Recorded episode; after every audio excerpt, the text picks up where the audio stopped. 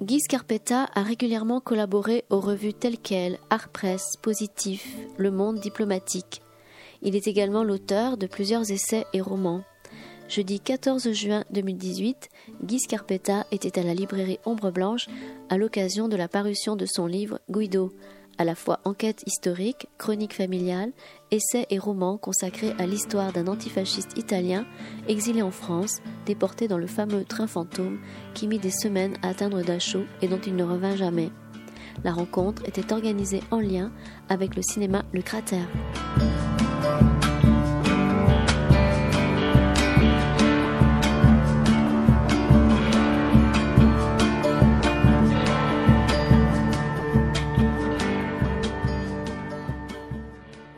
Bonsoir à tous, ravi de vous accueillir au nom d'Ombre Blanche et d'accueillir euh, Guy Scarpetta qui va nous présenter plus particulièrement le, tout dernier livre, Guido. Je ne sais pas si je prononce comme il, comme euh, il le faut. Guido, c'est ça?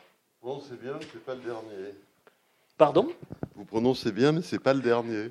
Vous avez déjà sorti un nouvel ouvrage J'ai sorti un livre sur Raoul Ruiz. ah, celui dont vous me parliez en venant. Voilà, en 2000, qui, me, qui me vaut de passer d'un registre à l'autre ce soir euh, au cinéma Le Cratère. Voilà. Bon, alors quelques, quelques repères biographiques. Maître de conférence, il a été maître de conférence à l'université de Reims, où il enseignait la littérature et ce qui ne va pas vous surprendre, le cinéma. Passionné par la création artistique contemporaine, il a collaboré à, divers magazines, dont Art Press et Globe, et écrit plusieurs essais, Brecht ou le soldat mort en 1972, Les paradoxes d'Antonio Saura, sur le peintre et écrivain espagnol. Euh, côté roman, le premier, si je ne me trompe, a été édité en 1985. Il, s'appelait L'impureté. Suivront la suite lyrique, La Guimard, ou euh, donc euh, Guido, dans lequel il raconte l'histoire tragique de son de son grand-père, que je vais lui laisser le soin de, de nous présenter, hein, originaire du Frioul. Et je vais euh, vous poser, si vous me le permettez, une double question. Alors, d'une part, qui était en, quelques, mots Guido? On, aura l'occasion, bien évidemment, euh, d'approfondir son parcours et sa personnalité. Mais euh, également, il y a toujours une question qui peut se poser. Et d'ailleurs, vous l'abordez vous-même dans, dans votre livre. C'est le, le moment où on choisit d'écrire sur, quelque, sur quelqu'un ou quelque chose. Et donc, moi, ce qui m'a intrigué, alors j'ai eu en partie une réponse, mais je me suis dit, pourquoi maintenant ce, livre euh, de témoignages et, d'hommages également à, votre grand-père? Vous commencez par la question la plus difficile, parce que, la plus mystérieuse. Euh, je, me suis rendu compte, euh, quand j'écrivais le livre, que j'évoquais quelque chose qui s'était passé 70 ans auparavant quelque chose que je n'avais pas connu, puisque moi je suis né après la guerre et que mon grand-père est mort dans un camp de concentration nazi, donc je ne l'ai pas connu. Euh. Mais il y, avait cet écart de 70 ans, et c'est en parlant avec Georges Semprin que, qui lui euh, avait euh, pas mal d'années de plus que moi et avait, vécu ça, bien entendu, de l'intérieur. Et l'avait évoqué dans, dans, ses écrits. Évidemment. c'est lui qui m'a poussé à écrire ce livre, en fait. D'accord. Euh, mais mais euh, bout je lui ai dit, mais au fond, 70 ans, c'est le, c'est le temps qui sépare euh, les grands romans de Faulkner de la guerre de sécession. Ah, c'est un joli repère. Or, la guerre de sécession, elle est là, dans les États-Unis des années 30, dont parle Faulkner. Bon. C'est-à-dire que 70 ans, c'est le moment où il y a encore quelques témoins qu'on peut interroger. Moi, j'ai interrogé des gens qui avaient vécu la même chose que mon grand-père, je les ai vus, y compris euh, des gens qui venaient d'ici, de Toulouse, euh, les anciens de la 35e brigade FTP-MOI. Euh, le dernier vivant était Raymond Lévy, il est mort juste après avoir lu Guido. Qui est, le, qui est le papa de Marc Lévy, auquel Marc Lévy avait consacré un livre, Les Enfants de la Liberté, c'est bien ça? Voilà, D'ailleurs, il, m'a dit quelque chose qui était tellement flatteur pour moi que ça l'était peu pour son fils et que je, Donc on, va le taire alors. que je préfère ne pas étaler. Euh, bon, euh, voilà, donc il y, a, encore des témoins. Il euh, faut aller vite. Hein, ils, sont, ils, sont, ils, étaient très jeunes à l'époque qu'on évoque. Ils ont, ils ont maintenant, maintenant, les derniers sont quasiment centenaires. Il y a une mémoire orale. Il y a plein de choses que l'histoire officielle a négligées oublié, écarté, ou dans le meilleur des cas, sous-estimé. Hein, euh, et par exemple, le, rôle des combattants étrangers dans la résistance, c'est quelque chose qui n'est apparu que peu à peu euh, et qui n'a pas encore la place que ça avait. Bon, moi, je, je sais, parce que j'habite dans les quartiers populaires de Paris, que les premiers résistants à Paris, c'était les juifs polonais de Belleville et de Ménilmontant, encadrés par des républicains espagnols. J'allais vous le dire, les républicains espagnols à Toulouse, on le sait, ont, payé leur tribut. Euh, donc, donc c'est, voilà, et c'est pour ça. Bon, pourquoi, pourquoi, quel est, quel est le laps de temps euh, Si vous voulez, il y a un moment, je me suis, quand moi-même j'ai atteint la soixantaine, quoi. Bon. Euh, je, me suis dit, au fond, j'ai un grand-père qui a une image mythique, il a une plaque mort pour la France euh, dans sa ville. Euh, il, y a, il, y a, une légende qui est entretenue dans la famille, mais, mais au fond, je ne sais rien de lui. Je ne sais, pas par quel, par quel parcours il a été. Et il a fallu que je trouve une amicale mémoriale qui s'était créée autour de cette histoire du train fantôme. Qui, oui, qu'on va aborder. Qui représente la, la, dernière grande séquence, ou l'avant-dernière grande séquence, euh, pour que je me rende compte que je savais rien. Je savais même pas qui, ce qui s'était passé entre le moment où il était arrêté et le moment où il est arrivé à Dachau. Je ne connaissais Dans ma famille, on ne savait rien. Et, tout se passait comme si on n'avait pas trop envie de savoir. C'est donc. Euh, Vous l'expliquez comment Qu'on n'ait pas trop envie de savoir la peur, la, peur de souffrir par la. Bon, c'est lié, euh, c'est lié à un problème qui a été euh, débattu 40 fois, qui est celui du silence des déportés. Bon, il y a des tas de raisons. ceux comme Semprun, qui avaient 20 ans quand, euh, ou 21 ans, quand ils ont été libérés, n'avaient qu'une envie, c'est de vivre. Et vivre, ça voulait dire oublier. Et ça, Semprun en parle très très bien. On ne pouvait pas vivre si on avait la mémoire fixée sur ce moment où pendant 1, 2, 3, 4 ans, on a traversé la mort. On était au contact permanent de la mort. Si on voulait vivre, il fallait repousser ça dans l'oubli, euh, quitte à y revenir plus tard, parce qu'on n'arrive jamais à le repousser. Il y la, deuxième chose, c'est que personne n'avait envie d'entendre. Les premiers déportés qui ont, parlé, on ne les croyait pas, euh, ou alors on n'avait pas envie de les entendre, on avait envie de dire en même temps, c'est humainement normal. Mmh. C'était la libération. Bon, qu'est-ce que c'est la libération? C'est enfin on est libre. Euh, voilà, les cigarettes américaines, le jazz, euh, les nuits folles. Euh, on n'a pas envie d'entendre des histoires de morts vivants qui viennent gâcher la fête. Bon. Et puis la, la troisième raison, c'était la, c'est la plus absurde, c'est la culpabilité de ceux qui sont revenus et qui euh, inconsciemment ou secrètement se disait mais pourquoi moi et pas les copains quoi? Pourquoi pourquoi j'ai survécu et pas et pas les copains? Euh, et ils se sentaient d'une certaine manière coupables d'avoir survécu ce qui était tellement absurde. Mais bon donc tout ça mêlé ou, mhm. additionné fait qu'il y a eu il y a eu quand même un grand moment d'oubli. C'est pour ça que je je fais référence à Semprun, ça a été un de ceux qui ont essayé de... De témoigner. Non seulement de témoigner, puis il y en a d'autres qui ont témoigné, David Rousset a témoigné, euh, euh, Charlotte Delbo a témoigné. Euh, Primo Lévy. Primo Lévy, bien entendu. bon, mais, mais d'interroger justement la, la, la, manière dont le, le, le temps subjectif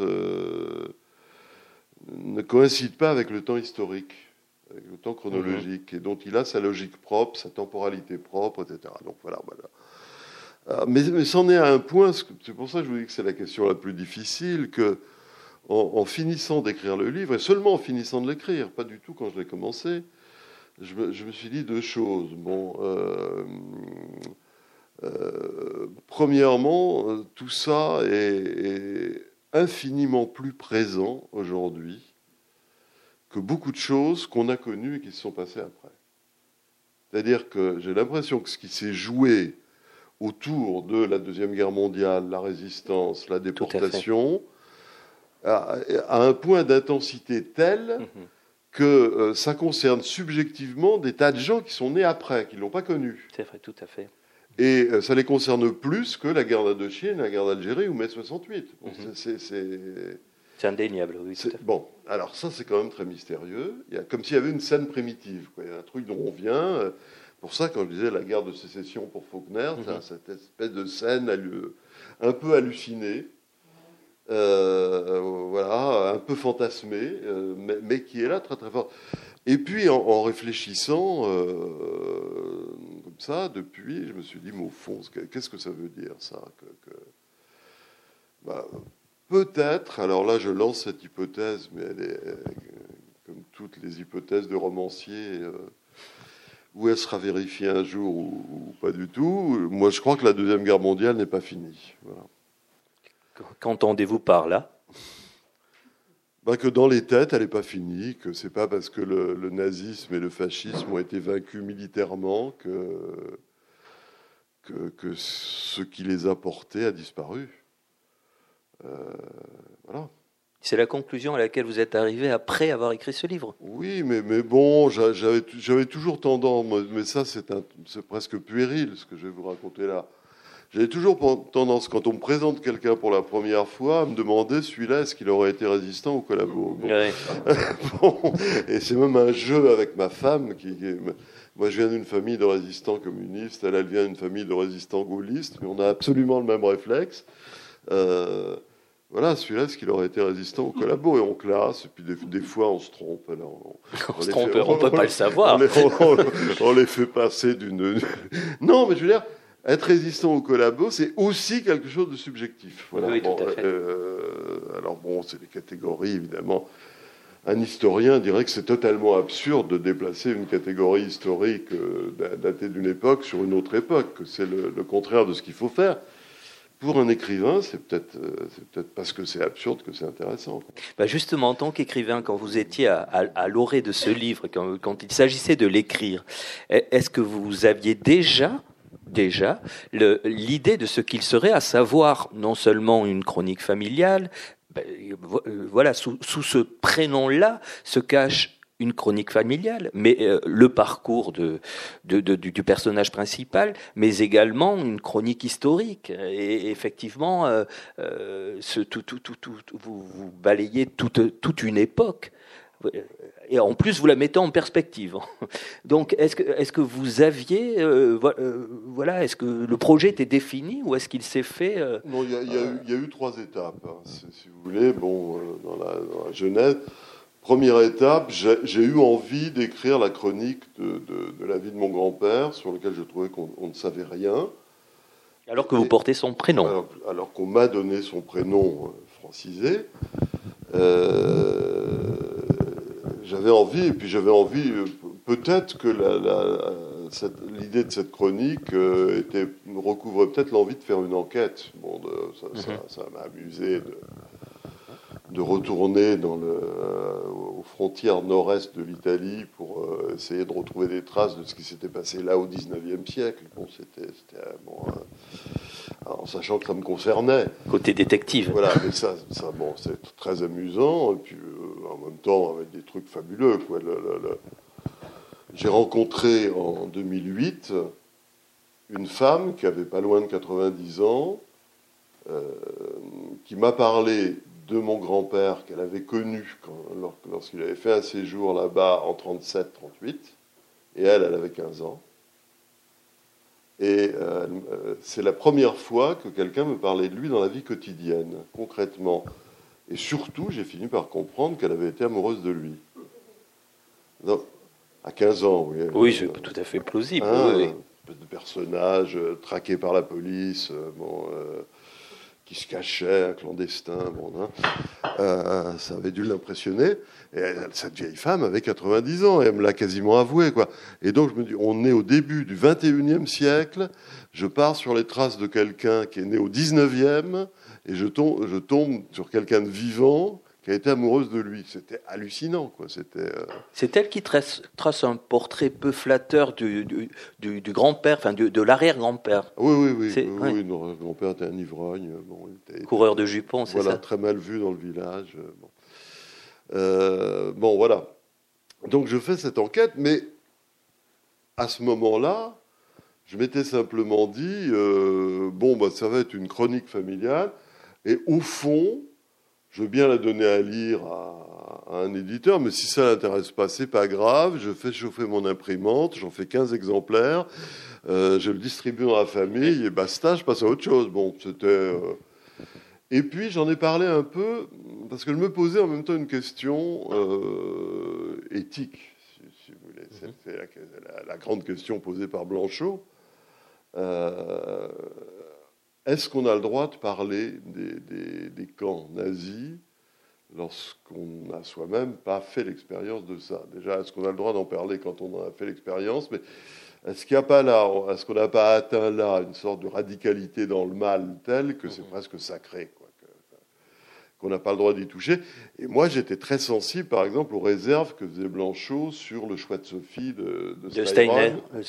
De c'est-à-dire, euh, est-ce qu'on a le droit de faire une fiction sentimentale dont le cadre est un camp de concentration nazi quoi. Bon, c'est presque indécent, comme, euh, comme la fameuse histoire du travelling de capot euh, de, de, de, Rivette. Quoi. Est-ce qu'on a le droit de faire de l'esthétisme avec une image de quelqu'un sur des barbelés électrifiés Bon.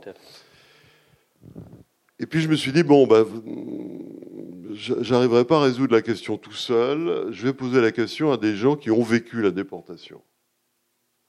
Est-ce que quelqu'un qui est né après la guerre, d'après eux, a le droit d'en parler? Donc j'ai posé la question à Pierre Dex, mhm. euh, qui, a, passé 4 ans, 3 ans à Mauthausen, et à Semprin, à Georges Semprin. Et tous les deux ont eu la même réponse. Et non seulement tu peux le faire, mais tu dois. Exactement la même phrase. Mhm. Et Saint-Prin rajoutait, quand nous on sera morts, il y a peut-être quelques euh, enfants juifs de l'époque qui auront un peu de mémoire de ça.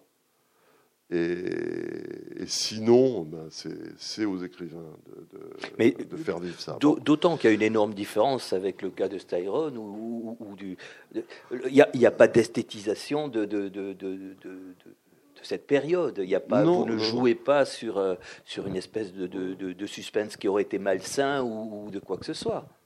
C'est un, témoignage, on est d'accord. Euh, en ce sens-là, bah, les scrupules dont vous parliez sont. Non, mais jusqu'au moment où j'ai apporté le manuscrit chez Gallimard, je ne savais pas s'il fallait écrire roman euh, ou pas.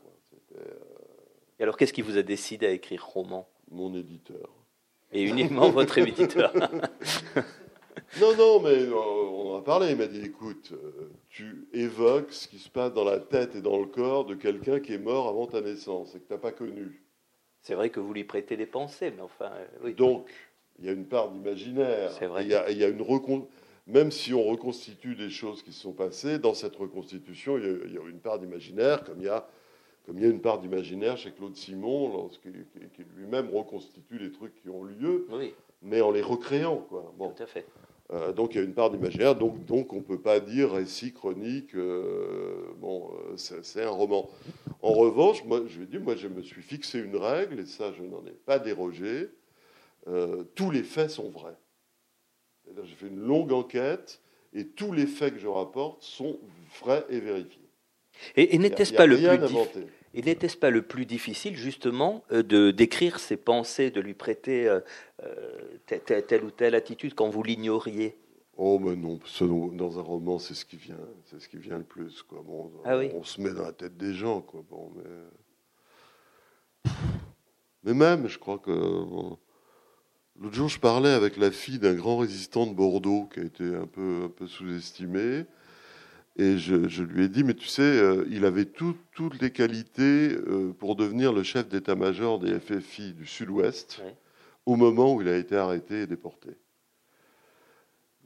Et elle, elle me dit, euh, mais les historiens disent qu'il n'y a pas de preuves. Et je lui dis, évidemment, parce que dans la résistance, il n'y avait pas d'archives. C'est pour ça que les historiens, en général, disent beaucoup de conneries là-dessus, parce qu'eux, ils ne considèrent que les archives. Dans la résistance, si on laissait une trace écrite, c'était un délit. Hein.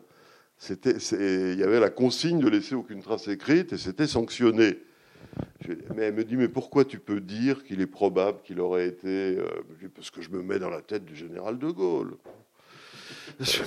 voilà, je me mets dans la tête du général de Gaulle, le moment où il faut faire l'unité de la résistance, il faut créer un État en 15 jours, il faut, avoir l'unité de tous les mouvements qui vont de, des Maurassiens aux anarchistes espagnols. Euh, en passant par bon, et il faut quelqu'un qui soit un rassembleur, euh, dont l'autorité puisse être reconnue par tout le monde, etc. Et c'est comme ça qu'ils ont été choisis.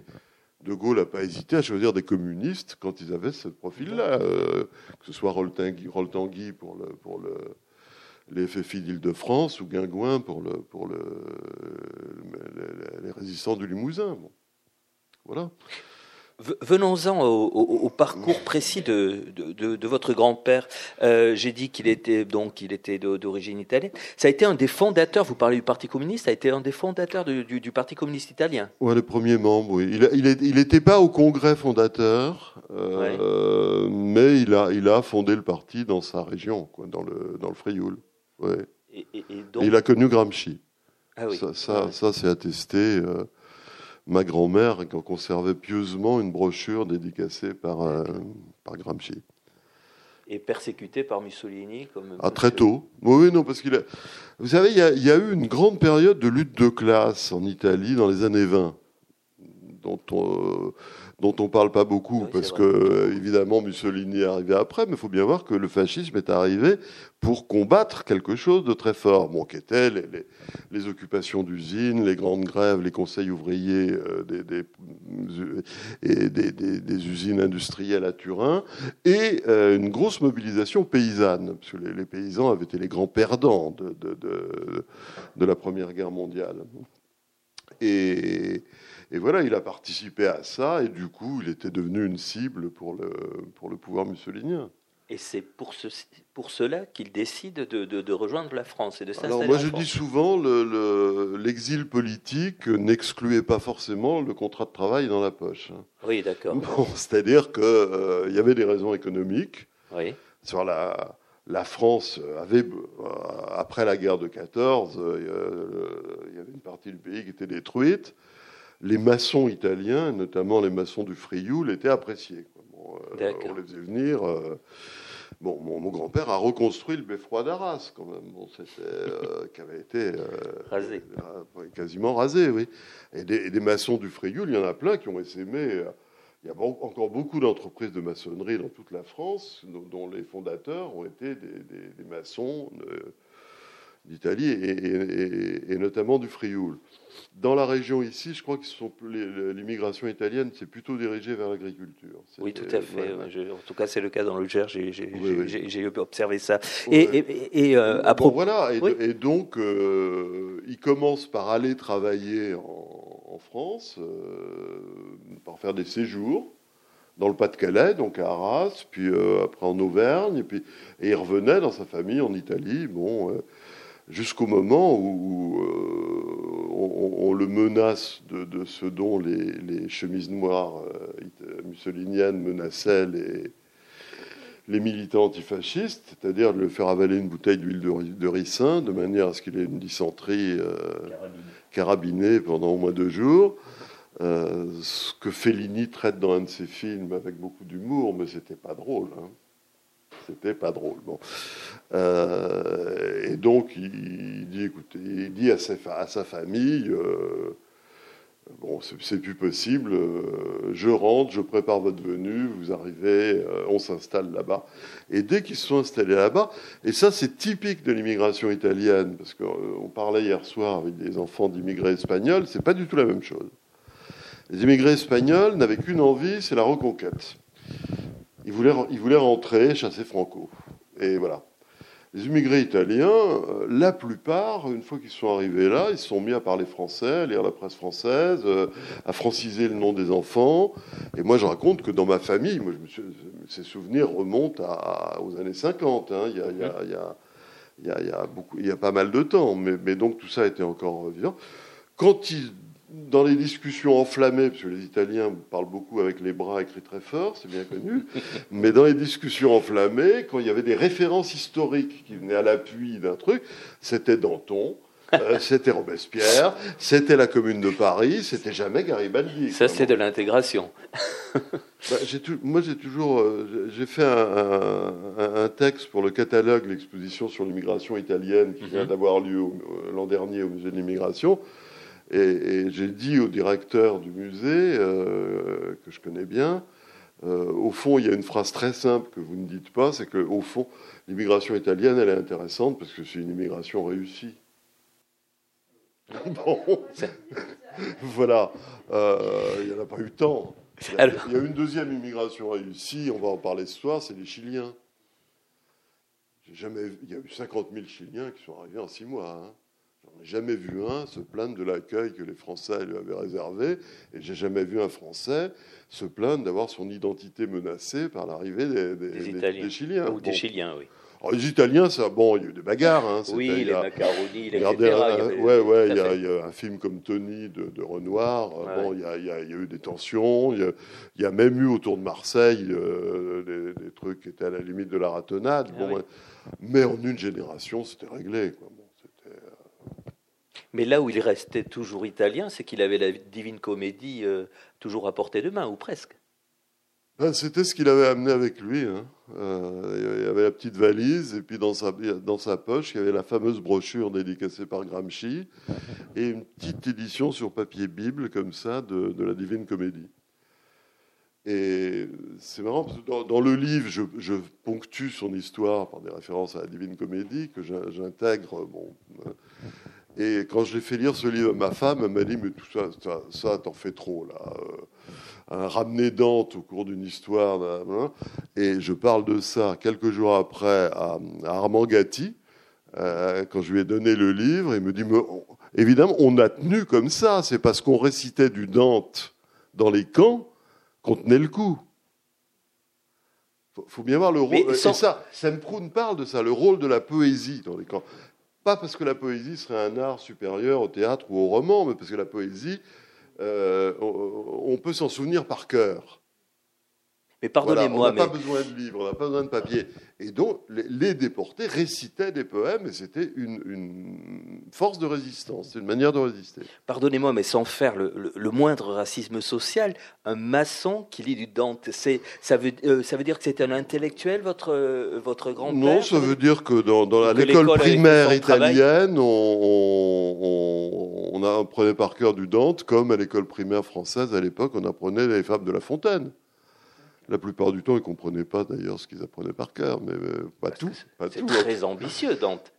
Oui, mais on peut toujours trouver des passages que les enfants, euh, voilà, qui frappent les enfants, le, mec qui dévore son fils, euh, le, diable qui a des poils partout. Enfin bon, on peut, en sortir, on peut en sortir.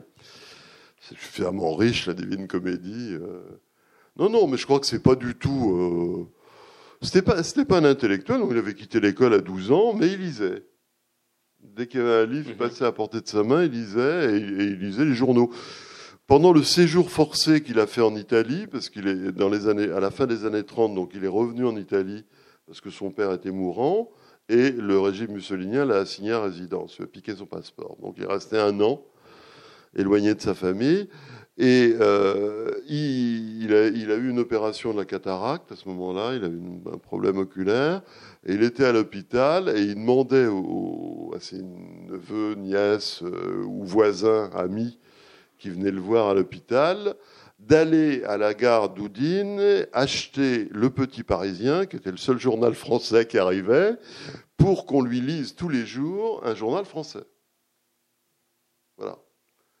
Euh, donc c'est là que je dis qu'il était devenu français quoi, à ce moment-là.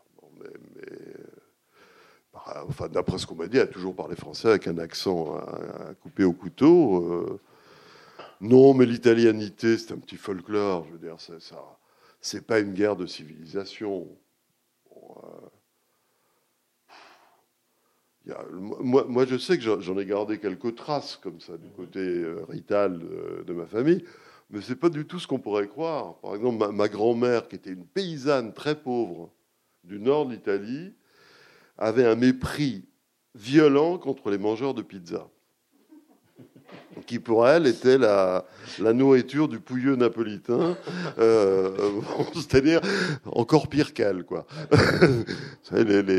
voilà. Et, quand elle a vu que les Français se mettaient à manger des pizzas, qu'il y avait des pizzerias qui se trouvaient partout, pour elle c'était un signe de décadence totale. Bon, voilà.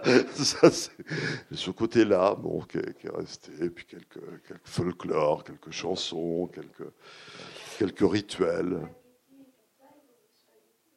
Ah bah oui, non, mais le, spaghetti n'est que le support à la sauce. C'est bien connu. Et c'est là qu'on exerce son talent. C'est pas la pâte qui compte. On, pourrait euh, aborder maintenant euh, le, chapitre, le, vaste chapitre de, la résistance euh, et il faudrait peut-être évoquer un autre personnage qui s'appelle Nono et donc qui est le son fils, qui est, qui est son fils, euh, et qui, euh, d'après euh, d'après votre livre, était alors je je sais pas si je prononce les mots exacts, mais le, le vrai résistant, je sais pas, je sais plus quel. Oui, hein, on peut, on peut dire ça. Un résistant beaucoup plus important que mon grand-père. Mon grand-père avait une entreprise de maçonnerie. Il, il, était, il avait commencé comme ouvrier, hein, manœuvre, mm manœuvre immigrée, quoi. Et puis après, il était devenu euh, maçon titulaire, puis chef de chantier, et puis. Euh, créé son entreprise. Il a, il a créé son entreprise. Et il, a, il avait notamment acquis les, les premières techniques du béton armé, du ciment armé. Donc, ça, il, a, il, a, il, a, fondé son entreprise. En quelques années, il avait réussi à. Voilà. Et euh, quand la guerre a éclaté, bon, il était du côté de la résistance, bien entendu, mais le, le mon oncle était, dans cette région où ils étaient, le, responsable de la MOI, c'est-à-dire de, la main-d'œuvre immigrée. À Toulouse, c'est ce que c'est. Bon, dans le Berry, il y en avait très peu, donc il se contentait. Bon, il, est rentré dans un réseau de résistants FTP. Euh, vous savez qu'à Toulouse, il y avait des Espagnols qui étaient dans les FTP MOI, il y en avait d'autres qui étaient dans les FTP français. Hein. C'était euh, bon. Hum, et mon grand-père, on lui avait conseillé de servir de couverture. C'est-à-dire, de, comme il avait une entreprise, qu'il était un artisan respecté, c'est par lui que passaient les trucs secrets, euh, il planquait les, les, tracts et les journaux clandestins, après il a planqué les faux papiers, et puis à, la toute fin, euh, quand, on arrivait de la... En gros, trois phases dans la résistance. Première, première phase contre-propagande, grande importance des journaux, des tracts, de la voilà. Deuxième phase, euh, le, sabotage, hein, et puis troisième phase, la lutte armée. Bon, en gros, c'est schématique, hein, mais en gros, c'était ça. Mon grand-père a atteint le, stade du sabotage, c'est-à-dire que hum, la manière dont il a été arrêté, que je raconte, est quand même assez incroyable. C'est-à-dire que mon, oncle vient lui apporter un paquet d'explosifs il y avait euh, euh, dans le coin, ils étaient dans la mouvance et sous l'influence du maquis de Guingouin. Hein. J'ai retrouvé d'ailleurs les enfants d'agents de liaison entre le maquis du Limousin et cette région du Berry où ils étaient. Euh, d'ailleurs, l'agent de liaison principal était lui aussi dans le train fantôme. et, et, voilà, il couvrait. Et puis la, manière dont il s'est fait arrêter est assez, assez incroyable, parce que mon, oncle avait apporté un paquet d'explosifs, il venait de faire sauter des choses du côté d'Argenton-sur-Creuse, notamment les pylônes qui venaient du barrage hydraulique d'Aiguzon et qui apportaient l'électricité aux Allemands. Bon, euh, tout ça avait sauté. Et puis il était question de, de, de, faire quelques sabotages dans le, le chef-lieu de département et notamment le bureau de recrutement de, la Légion Charlemagne, c'est-à-dire des volontaires euh, pour, le front pro-nazi. Donc ça, il trouvait pas mal de commencer par là, de faire péter un peu ce, genre de truc. Et mon grand-père a envoyé tout le monde se coucher, c'était une tribu familiale, hein, comme souvent chez les Italiens. Il a enlevé quelques dalles de, la, de la, cour qu'il avait dans la maison. Il a planqué les explosifs, il a remis les dalles, et en tant qu'excellent maçon, il a patiné le joint de ciment de manière à ce que ce soit indiscernable. Voilà. Et puis deux jours après, il était arrêté. Euh, je, dis, que c'est drôle parce que les explosifs, ils y sont encore. Oui. Et, l'actuel propriétaire n'est pas rassuré quand vous lui faites remarquer. Ah ben l'actuel propriétaire, je lui, je lui, ai dit est-ce que je pourrais voir la, la maison? Parce que c'est la maison où je suis né. Mais bon, moi, j'ai des souvenirs. J'ai quitté cette maison à 4 ou 5 ans. Et je, lui ai dit, au moment où je faisais le lit, je voudrais bien revoir la maison où, Guido a vécu, etc. Bon, alors, euh, elle, euh, elle m'accueille et elle me fait un coup, euh, elle me fait descendre à la cave et il y avait son nom sur, le porte, sur la porte de ce qu'était une cave à charbon, de son écriture. C'est-à-dire un truc qui était resté là depuis les années 30, à la craie. Ça, bon, et en revenant, j'ai voulu l'émouvoir aussi. Je lui ai expliqué que sous son massif de rosiers, il y avait quelques explosifs qui étaient là depuis septembre 42. Et là, elle a blémi. J'ai cru, qu'elle allait tomber dans les ronces. C'était Donc, euh, vous parlez de son arrestation euh, par euh, une suite de, Donc, il se retrouve au, camp du Vernet. Mm.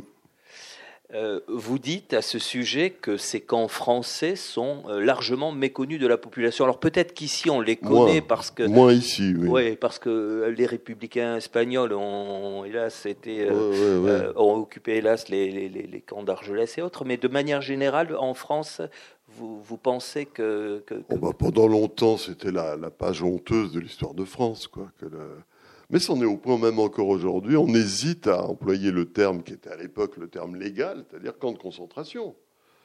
Aujourd'hui, il y a encore des historiens qui disent vaut mieux parler de camp d'internement, euh, alors que bon, tous les papiers officiels envoyés à la, aller aux archives de Foix, hein, c'est pas loin d'ici, il y a toutes les archives du Vernet.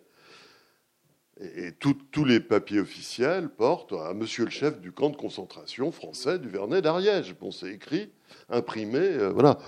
Bon, non, c'est une page noire de l'histoire. Bon, parmi les pages noires de l'histoire, il y a ça, la, manière dont on a reçu les Espagnols. Bon, euh, mhm. c'est terrifiant.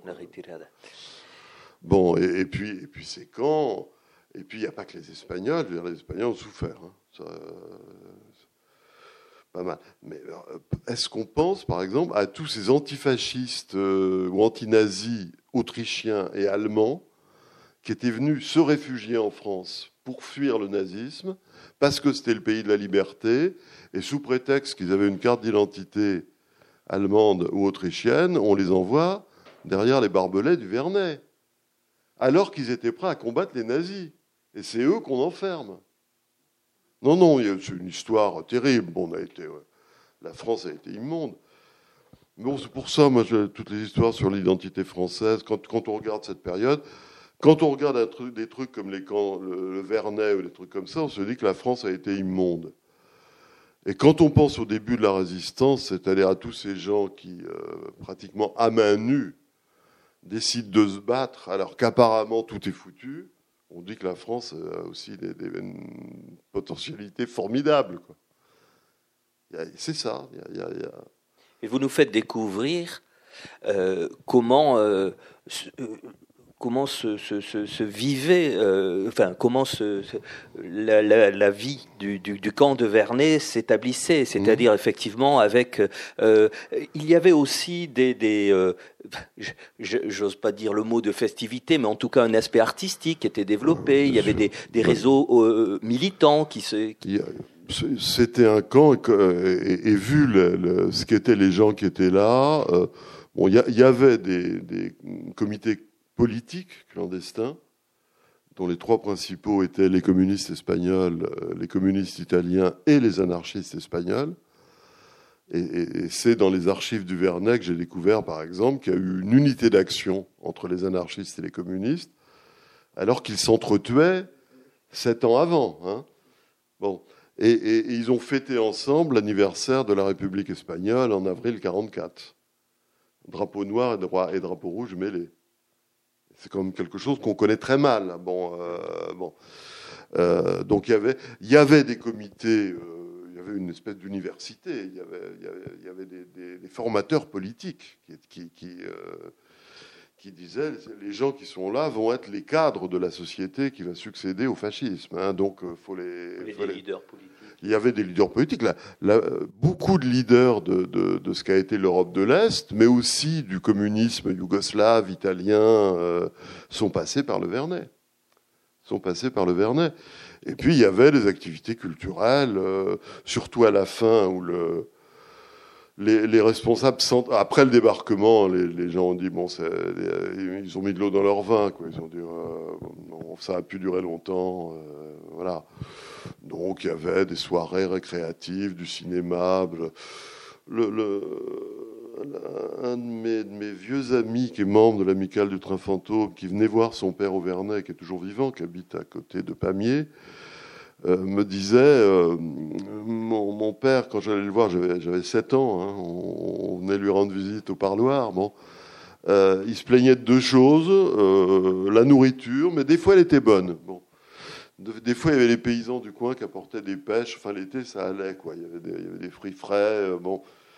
et la deuxième chose dont il se plaignait, c'est qu'il y avait une séance de cinéma par semaine et qu'on leur refilait toujours des conneries avec Fernandel alors qu'ils en avaient ras-le-bol de Fernandel et qu'ils auraient préféré revoir euh, La Grande Illusion euh, ou les films de Renoir. Par rapport à cet aspect créatif, euh, récréatif, vous, vous dites dans votre livre concernant la résistance qu'il faut justement, vous parliez tout à l'heure de fantasme, mais qui voilà, c'était des jeunes gens qui euh, vivait, avait des relations amoureuses, avait euh, aimé s'amuser, etc. Et que tout cet aspect-là, on les a, on l'a un peu oublié. On a voulu sacraliser euh, ces gens-là et en faire des espèces de, de, de, de statues euh, qui, qui, qui n'étaient pas capables. Non, non. Il y a un roman français d'un écrivain qui est aujourd'hui un peu dans le purgatoire. C'est dommage, je trouve, qui s'appelle Drôle de jeu de Vaillant. De, Roger, Vaillant, et, qui, évoque très très bien cet aspect-là. Quoi. La, résistance, c'était aussi un jeu. on, a présenté hier soir un film, un documentaire qu'on a fait sur l'histoire du train fantôme, et on a tenu, le réalisateur et moi, à avoir des photos des gens qui étaient là à 20 ans, comme ils étaient dans les années 40. Et ça change tout. Aujourd'hui, les mômes, ils ont l'impression que les résistants, c'est toujours des vieux avec des Canadiennes. Euh, bon, euh, et en fait, il y avait des mômes de 20 ans. On a trouvé un chef de la résistance en costume de rugby avec le, le, short et le ballon ovale sous le bras. On a trouvé des trucs comme ça. Bon, c'est vrai que c'est pas l'image qu'on a. Et, et, et ben, évidemment, je, je, vais même vous dire un truc que j'ai pas dit dans le livre parce que je suis sûr que il y, a des moments où la réalité est, tellement supérieure à la fiction qu'on la croirait pas. L'histoire du train fantôme, c'est l'histoire de plus de 700 déportés qui ont été dans des wagons à bestiaux, dans un train qui a mis deux mois pour aller de Toulouse à Dachau. Malheureusement, arrivé, Par, contre, le nombre de déportés. Euh, il, y a, eu 200 évasions, à peu près au total. et, des morts aussi à l'intérieur. Il y a eu des morts à l'intérieur des wagons. Il y a eu le, train a été mitraillé par les Alliés qui l'avaient pris pour un train d'armement. Enfin bon, il est arrivé. Il est arrivé. Bon, c'est une histoire invraisemblable.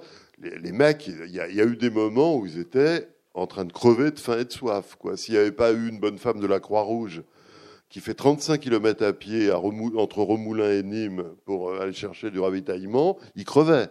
Hein, ils, étaient à la limite. Alors que la guerre était quasiment finie. Alors que les Allemands savaient que la guerre était perdue pour eux. Mais il fallait. Le, bon, c'est une histoire terrible. Eh dans cette histoire terrible, il, y a, il y a un moment, on leur fait faire 17 km à pied en Provence au mois d'août sous le soleil pour rejoindre l'autre rive du Rhône où le train avait été reconstitué parce qu'il ne pouvait plus passer le Rhône par le pont de la hauteur d'Avignon qui était euh, démoli par, le, par les maquis. Bon. Euh, c'est une histoire terrible. Et eh ben, à l'intérieur de cette histoire terrible, il y a une histoire de cul. Vous savez, dans, dans, les endroits où il n'y a pas de femmes, il y a aussi des histoires de cul. Hein. C'est, bon. Euh, tous, les, tous les récits de, de Marine, le, les prisons et les bateaux, c'est quand même euh, bon. Euh, mais là, non, c'est une histoire incroyable. Ils, étaient arrêtés à Remoulin, donc on ne savait pas si le train allait pouvoir continuer. Ils sont restés quatre jours. Il devait passer le Rhône, les ponts sont coupés.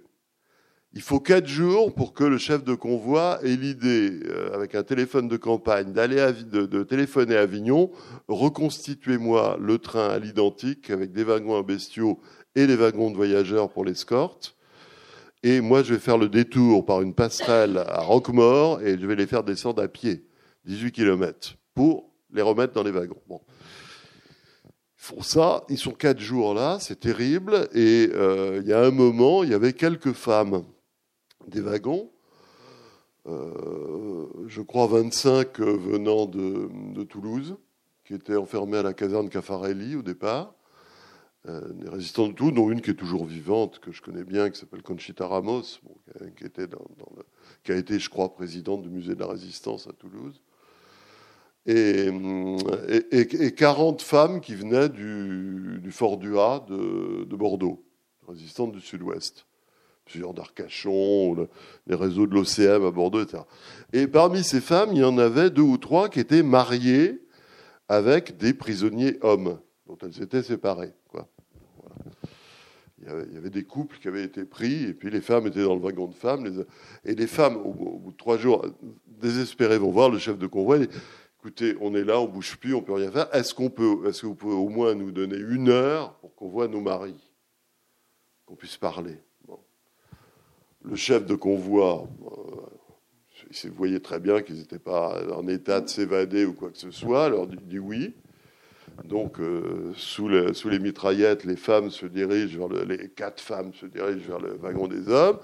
Et à ce moment-là, il y en a une cinquième, une résistante de Bordeaux, dont le surnom était la guêpe, ça ne s'invente pas, euh, qui les suit et qui saute sur le premier mec un peu potable qu'elle voit, qui était le bâtonnier de Bayonne, euh, Jacques Simonet, membre du Parti radical, résistant républicain, qui, était, qui portait beau. Bon, elle l'entraîne dans le fossé. Voilà. Bon.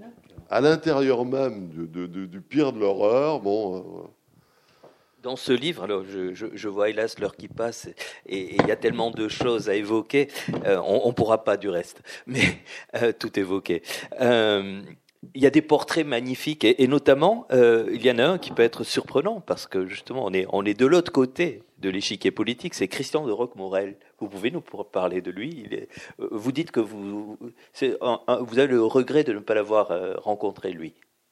Ah bah oui, c'est un personnage étonnant. Christian de Roquemorel, famille aristocratique, pas très loin d'ici d'ailleurs. Un château, je ne sais plus du côté de Montauban, euh, il me semble, par là. Euh, officier de cavalerie, euh, formation militaire dans les hussards, et persuadé avec ses camarades d'officiers de, de, cavalerie que c'était eux les héritiers des mousquetaires. Ils se prenaient pour D'Artagnan, panal, bon, Maurassien, euh, royaliste, violemment euh, adversaire du Front populaire. Euh, bon, voilà. Et bon, l'armistice arrive et il supporte pas. La, France n'a pas à capituler. faut continuer le combat. Donc Maurras rallie Pétain, et ben nous on renie Maurras. Voilà. Et ils se rassemblent comme ça, euh, hyper nationalistes, et euh, ils décident, de, début 43, quand même, bon, ça, fallait une certaine. Ils ne sont pas lancés dans la résistance tout de suite, mais ils avaient 19 ans, 20 ans. Hein. Et ils fondent un maquis euh, dans les Cévennes qui s'appelle le maquis Birakem. Euh, maquis Birakem formé sur le modèle d'un régiment, d'une armée. Moi, j'ai retrouvé des photos, parce qu'ils étaient assez fous pour faire des photos dans un maquis, ce qui était totalement. Euh, le truc à pas faire, mais moi, j'ai retrouvé des photos, donc ils en faisaient. C'était totalement irresponsable. Euh, en short, ils avaient investi un ancien chantier de jeunesse, euh, uniforme, salut aux couleurs tous les matins, réveil au clairon, discipline militaire, euh, exercice militaire, voilà, et ils ont formé une petite armée clandestine dans les Cévennes. Bon. Et la première fois qu'ils ont affronté les Allemands, ils ont gagné. Ils ont fait fuir l'armée allemande, cette bande de jeunes fous, quoi, euh, voilà. euh, au point que ils sont cités dans les mémoires de guerre du général de Gaulle. Le, premier combat d'un maquis contre les Allemands, où les Allemands ont dû battre en retraite, c'est le combat de Douche dans l'Aveyron, euh, maquis Burakem. Donc du coup, ils ont un prestige extraordinaire. Puis évidemment, ils décident de faire des alliances avec euh, les, autres combattants qu'il y avait dans le coin. Et alors là, euh, ils, avaient à peine six mois d'existence que ces mecs d'extrême droite font alliance avec un maquis communiste, parce que c'était les seuls qui se battaient. Quoi. Bon, euh, donc un maquis communiste dans lequel il y avait une brigade de la MOI, des FTP MOI, ah dirigée par un Allemand anti-nazi. C'est-à-dire qu'il y avait un Allemand qui se battait contre les nazis euh, à la tête d'un maquis de communistes et qui est rejoint par des maurassiens. Donc vous voyez, vous voyez le, micmac. Vous voyez le micmac. Mais, mais bon, ça, se passe comme ça. Et puis euh, après, bon, je passe sur les péripéties. Il se fait arrêter et il, il arrive à la prison Saint-Michel de, Toulouse, se fait prendre à Montpellier. Et là, euh, les, camarades de la 35e brigade FTP-MOI décident de lui faire un accueil. Alors, c'est très drôle parce que j'ai eu les deux échos. J'ai eu la manière dont Roch Morel l'a vécu et la manière dont Raymond Lévy qui, était le chef politique dans la prison ah de la 35e brigade FTP MOI, c'est lui qui a prononcé le discours et il me l'a raconté aussi. ils m'ont dit tous les deux la même chose. La femme de Roquemorel et Lévy m'ont dit tous les deux la même chose. C'est-à-dire qu'il a commencé à faire un discours pompeux, euh, la résistance, où nous venons d'origines diverses, mais nous sommes rassemblés dans un combat commun. Hein. Et, et Roquemorel dit arrêtez les conneries. Euh, je veux savoir à qui j'ai affaire. Les cocos d'un côté, les patriotes de l'autre. Et ils ont obéi. Les communistes se sont rassemblés à côté et les autres, les gaullistes de, l'autre, tellement il avait d'autorité naturelle. Comme ça. Bon, c'est un mec assez formidable. Il a, il a fait plein de tentatives d'évasion. Courage fou. Un courage fou. Il s'est évadé dans des conditions invraisemblables, quoi, en entraînant des gens avec lui. Euh, voilà. Donc, personnage assez étonnant. Et, il, est à la, il fait partie de ceux qui sont à l'origine de l'amicale des déportés du train fantôme, et son autorité était reconnue par tout le monde. Quoi. Il a été président de cette amicale, etc. Et lui a échappé à Dachau. Si... Ah ben oui, il, s'est évadé à Montélimar, c'est-à-dire euh, déceler les planches du wagon. Euh, en pissant sur les boulons pour euh, rendre le, truc friable. Il, en parle dans le film qu'on a, qu'on a montré hier. Vous trouvez une archive de lui. Euh, et puis ils arrivent à déceler les planches. Ils se glissent en dessous, sur la barre de frein.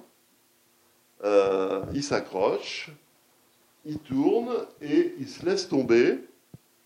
Quand le train atteint la vitesse adéquate, c'est-à-dire pas trop vite, parce que sinon on se tue, pas trop lentement, parce que sinon ça veut dire que les Allemands vont arrêter le train et vont regarder, donc il fallait, fallait calculer. Bon et allongé sous le train qui passe au-dessus d'eux, avec la tête quand même sur le côté, de manière à ce qu'il euh, y avait un crochet au dernier wagon qui ne leur fracasse pas le crâne. Ils sont quand même plusieurs, enfin au moins une douzaine après Montélimar et, près de 70 en Haute-Marne, ça s'est évadé comme ça. Et le premier instigateur de ça, ça a été Christian Roquemorel. Bon, maintenant, euh, par ailleurs, euh, je, dis souvent avec certains de mes amis de l'amicale du train fantôme, heureusement que l'amicale du train fantôme s'est créée dans les années 90, parce que si elle s'était créée dans les années 60, on se serait cassé la gueule. Quoi. Ce, héros de la résistance, euh, bon, après il a fait l'Indochine, euh, après il a fait l'Algérie, et il a terminé à l'OS. Donc il est comme, bah, comme d'anciens résistants qui s'appelaient, vous savez, Massu a été résistant, a été de la France libre. Euh, les, généraux factieux, euh, Salan, euh, Charles Zeller, euh, bon, il, était, il était très lié à Salan, etc. Et il a, vécu 30 ans, enfin pas 30 ans, au, moins, au moins 10 ans planqué en Espagne, avec une couverture qui, était, qui travaillait chez L'Oréal. Voilà. L'Oréal est une filière d'exfiltration de, de, l'OAS. Vous savez pas ça?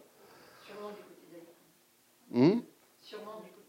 Oui, oui, non, non, mais c'est pour ça quand, quand, ouais, bon, ben voilà. Et puis euh, jusqu'au jour où il y a un, résistant communiste qui était à la prison Saint-Michel, qui, est, toujours vivant d'ailleurs, qui était le plus jeune déporté du train, qui s'appelle Ange Alvarez,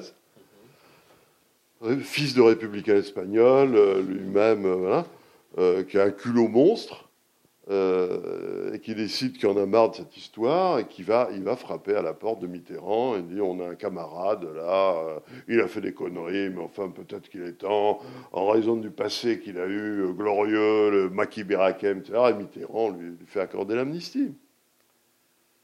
Mais voilà, c'est par un compagnon de la prison Saint-Michel que voilà.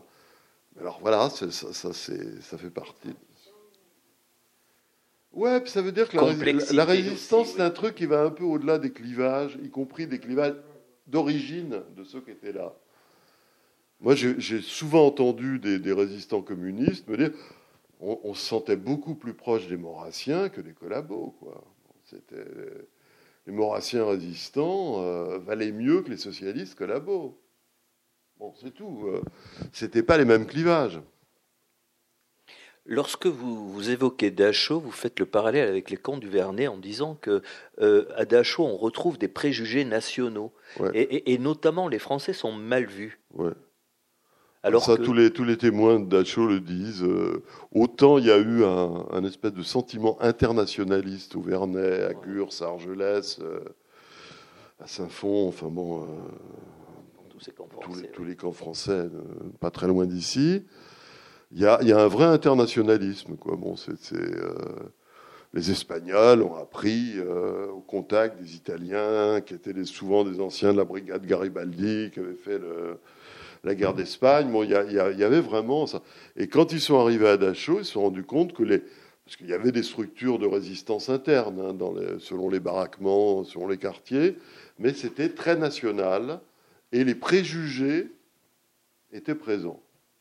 Hein, les Italiens étaient des fanfarons, euh, les, Espagnols étaient des fanatiques et des sauvages, les Français étaient sales, euh, bon, hein, les, Tchèques étaient lâches. Euh, bon, c'était. Oh, c'est dû à quoi ben, C'est dû au fait que tout, le monde traîne des préjugés avec lui. Hein, c'est pas, c'est tout. Puis peut-être qu'à Dachau, ils ont appris à se connaître. Peut-être que ça a cédé au bout d'un moment. voilà. Mais il faut, savoir que dans un camp comme Dachau, comme à Mauthausen, comme à Buchenwald, il y a des gens qui venaient de partout. Hein, Au départ, c'était des résistants d'Europe de, l'Ouest. Euh, bon, euh, au départ, c'était d'ailleurs les opposants au nazisme de, de l'Allemagne et de l'Autriche. Puis après, tous les, partisans qu'on avait raflés en Italie, euh, euh, d'origine espagnole, euh, français, etc. Mais il y avait surtout tous les types qui avaient été raflés en Ukraine, en Galicie, en Pologne. Les, Allemands en avaient déporté une masse énorme. Et, ceux-là, la plupart du temps, ils ne connaissaient pas vraiment. ils n'avaient jamais vu un Français, ni un Italien, ni un Espagnol. Donc il y avait des il y avait plus de préjugés nationalistes, si vous voulez, euh, dans les camps de concentration nazis que dans les camps de concentration français. J'ai eu plusieurs témoignages de ça. Je, voudrais terminer par deux expressions, une qui euh, euh, que vous ne semblez guère apprécier et une sur laquelle je, vous demanderai de vous expliquer. je m'explique moi. La première, c'est devoir de mémoire. Ça n'a hmm. pas l'air de, de, vous séduire, ça, comme expression devoir de mémoire. C'est immonde.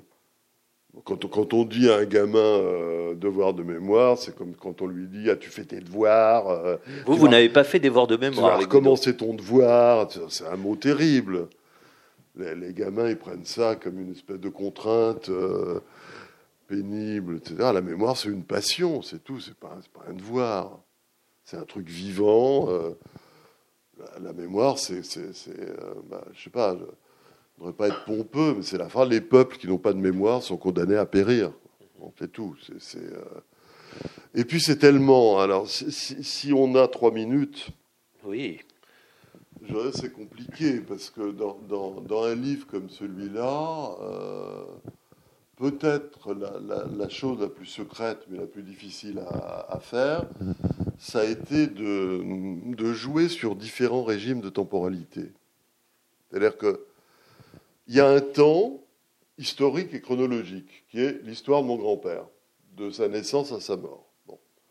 Avec des épisodes, et puis euh, on s'attarde un peu plus sur les épisodes de la fin, parce que c'est ceux où on a plus de, de, témoignages et de documents, mais enfin bon, un temps chronologique. Mm-hmm. qui est un peu faussé, parce que je commence par un flashback au début. Hein. Je, commence par, je commence par la sortie du camp du Vernet, après on revient en arrière et on reprend. Bon. Mais en gros, il y a ça. Après, il y a un deuxième temps qui est le, le, jeu entre le présent et le passé. C'est-à-dire que dans, dans, ce livre, il est aussi question de l'écriture du livre. C'est-à-dire que je ne masque rien de l'enquête que je fais au moment où j'écris le livre. C'est-à-dire euh, l'écriture du livre fait partie du contenu du livre. Hein. Donc, et, et, là, euh, il, y a un, il y a un jeu, quoi. Il y a, il y a un jeu temporel. Euh, euh, qui, amène à un troisième truc qui est encore plus ambigu, qui est la question de la transmission. Mm-hmm. Euh, qu'est-ce que c'est une transmission? Qu'est-ce qui se transmet euh, dans, Par quelle voie? Comment les choses se transmettent? Comment quelque chose qui n'est pas reconnu par la vérité historique continue à exister? Écoutez, il y, a quelques heures, mm-hmm. Bah, juste avant de venir ici, j'ai trouvé ça dans euh, un livre que je vous conseille, qui est le, Pléiade des nouvelles de Faulkner, où il y a le recueil de l'intégrale des nouvelles écrites par Faulkner. Il y en a sur lesquelles on peut passer assez vite parce que c'était surtout des brouillons de ces grands romans, mais il y en a d'autres sur les. Je trouve ça. C'est, on est en 1930 et il évoque des gens qui euh, ont quelque chose à dire ou à transmettre de la guerre de sécession qui s'est passée 70 ans avant.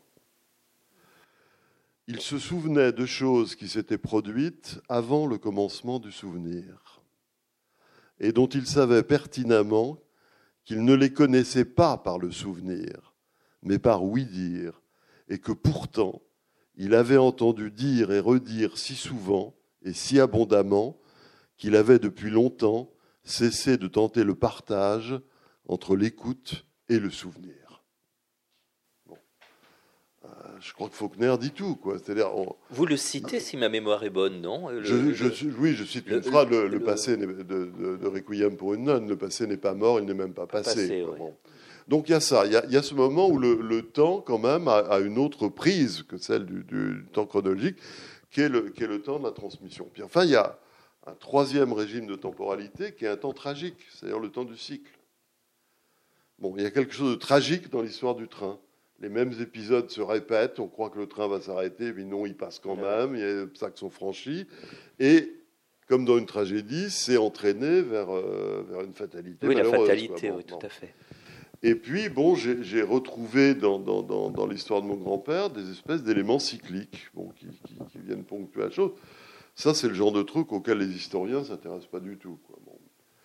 Euh, quand, je vais dans le Frioul euh, retrouver les lieux où mon grand-père a passé son enfance, et avant tout, je voulais voir des paysages. Je voulais faire ce que les, ce que les cinéastes appellent du repérage.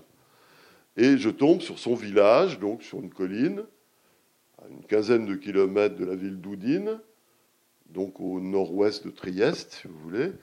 Euh, et derrière, il y a euh, quelques champs et quelques vergers, quelques arbres fruitiers, des collines avec euh, quelques bosquets, quelques forêts, et derrière, la, grande chaîne bleue des Alpes carniques, qui sont la frontière avec l'Autriche. Voilà. Bon. quelques jours après, je vais faire du repérage au Vernet, et je tombe sur ce même paysage. C'est-à-dire voilà.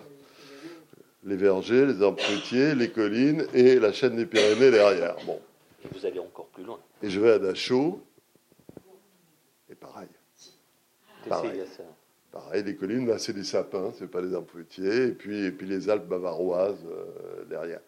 Et je me dis, mais c'est incroyable, quoi. C'est comme, c'est que c'est musical. Il y a un thème qui revient, qui insiste dans la vie de cet homme. Bon. Euh. Et puis après, je me dis, mais c'est pourquoi est-ce qu'ils ont quitté l'Italie? Parce qu'on les a menacés euh, de l'huile de ricin. C'est-à-dire de foutre la chiasse. voilà, bon. L'huile de ricin, c'était le supplice que les, chemises noires, les, les, sbires de Mussolini infligeaient aux opposants antifascistes. Et il meurt de la dysenterie à Dachau. C'est-à-dire cette, malédiction de la merde. oui, ce destin auquel il a voulu échapper, qu'il a. Juste parenthèse, euh, quand, j'ai fait ce livre, j'en ai parlé un peu avec une historienne que j'aime bien, même si je ne suis pas d'accord avec elle tout le temps, qui est Anna Dievorka. Et elle me dit Pourquoi tu fais un roman et tout le travail que tu as fait? Tu devrais faire un livre d'histoire, carrément. Mais je dis mais Je lui raconte ça. je dis Jamais aucun historien ne s'intéressera à l'histoire de la merde dans la vie d'un homme. Bon, ce n'est pas un sujet historique, on ne fera pas une thèse là-dessus. Euh, voilà, c'est pour ça que c'est un roman. Et les, trois derniers mots sur lesquels j'aimerais que, vous concluiez, c'est esprit de résistance, mm. mais au présent, parce que vous l'évoquez celui-ci. Bah oui, euh, à chaque fois, bon, euh, m'adresser à des scolaires, etc le, livre a eu un prolongement dans un documentaire qu'on a, qu'on a penché hier soir. Il y a peut-être parmi vous qui étaient là. Et à chaque fois, on euh, il y a, surtout les plus jeunes posent la question mais qu'est-ce qu'on aurait fait, nous? Et moi, je ne peux leur dire que la même chose, c'est-à-dire euh, on ne peut pas savoir. Est-ce que j'aurais été résistant ou est-ce que j'aurais été lâche et je me serais planqué? Même si je suis intimement persuadé que j'aurais pas été collabo, j'aurais aussi pu euh, faire le dos rond et attendre que ça passe. Euh, il y a des gens dont on n'attend rien qui d'un seul coup se révèlent. Euh, ce, cet officier maurassien qui avait tout pour être un dignitaire péténiste, hein, et son meilleur copain dans le wagon, c'était un résistant juif du mouvement libération. Ils sont restés amis toute leur vie. On ne sait pas comment les gens vont réagir. On ne sait pas. Mais aujourd'hui, c'est quoi? C'est important, c'est de se poser la question. Poser la question. Bah, aujourd'hui, je ne sais pas. Je crois que ça serait absurde de se réclamer de la résistance pour euh, euh, justifier euh, ou donner un quitus ou un bonus à, quelque attitude politique que ce soit. Bon, ça serait abusif. Mais euh, en revanche, je crois qu'il y a une chose qui, était essentielle dans la résistance et qui euh, n'a jamais perdu de l'actualité, était déjà l'actualité avant et est toujours d'actualité après, c'est le, refus de l'intolérable et, le courage d'avoir des actes en conformité avec ce refus. C'est ce que Hessel appelait l'indignation, c'est un terme après qui a, il, y a, des... Il y a des gens qui, euh, aujourd'hui, acceptent l'ordre établi, comme s'il était naturel et comme s'il allait de soi. Bon. Il y a des gens qui ne l'acceptent pas. c'est tout. Maintenant, il n'y a pas de leçon politique directe à tirer de la résistance. Moi, quand je vois des gens dire les résistants aujourd'hui, c'est les, les zadistes de Notre-Dame-des-Landes, bon, moi, je veux bien, mais enfin, bon... Euh, entre, entre l'appel du 18 juin et les éleveurs de poulets, quand même, une marge. Bon, mais ça ne veut pas dire que les zadistes ne sont pas animés par un certain esprit de résistance, c'est tout. Mais c'est abusif de se réclamer de la résistance pour quoi que ce soit. Bon, mais, mais, mais euh, en revanche, je vous dis, le, le, le, fait de de, de, de, savoir dire non, quoi. un moment de savoir dire non et de, mettre ses actes en conformité avec. Euh, avec le fait de dire non, ça je crois que ça existait bien avant. Hein. ça existe au Moyen Âge. Bon, et ça, ça existe bien après. Merci, monsieur Scarpetta, merci beaucoup. Euh, si vous voulez prolonger le dialogue de manière plus intime, ça peut se faire euh, là-bas, euh, autour de, vos livres. On est obligé de, quitter l'estrade parce qu'il va y avoir une autre rencontre. Mais je vous invite à retrouver Monsieur Scarpetta donc au, je peux le signer. Avec grand plaisir.